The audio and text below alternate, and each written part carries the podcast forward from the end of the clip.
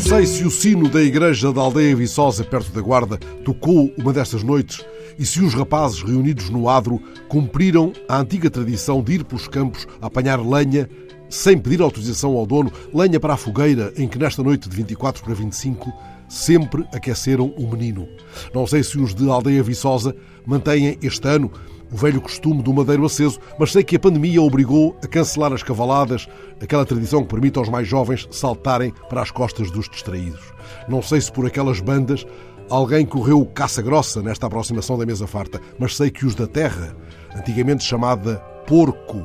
têm orgulho na imagem do javali e dos ramos de castanheiro exibidos no brasão da aldeia. A castanha é de tal modo associada às tradições do lugar que nem a pandemia pode ofuscar o brilho do tradicional magusto da velha. Os da junta fazem saber que o antiquíssimo ritual vai mesmo por diante, ainda se os 150 kg de castanhas habitualmente lançados do alto da torre da igreja são este ano levados no dia a seguir ao Natal a cada uma das 150 casas do povoado.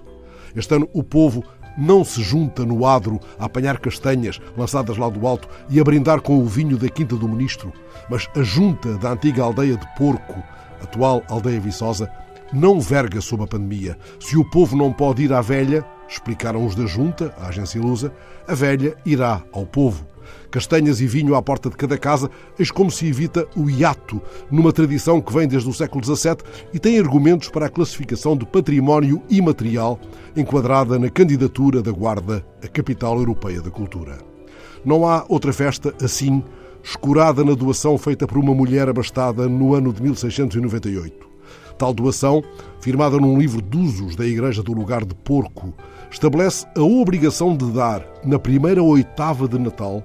cinco meios de castanha e cinco alqueires de vinho pela alma de uma velha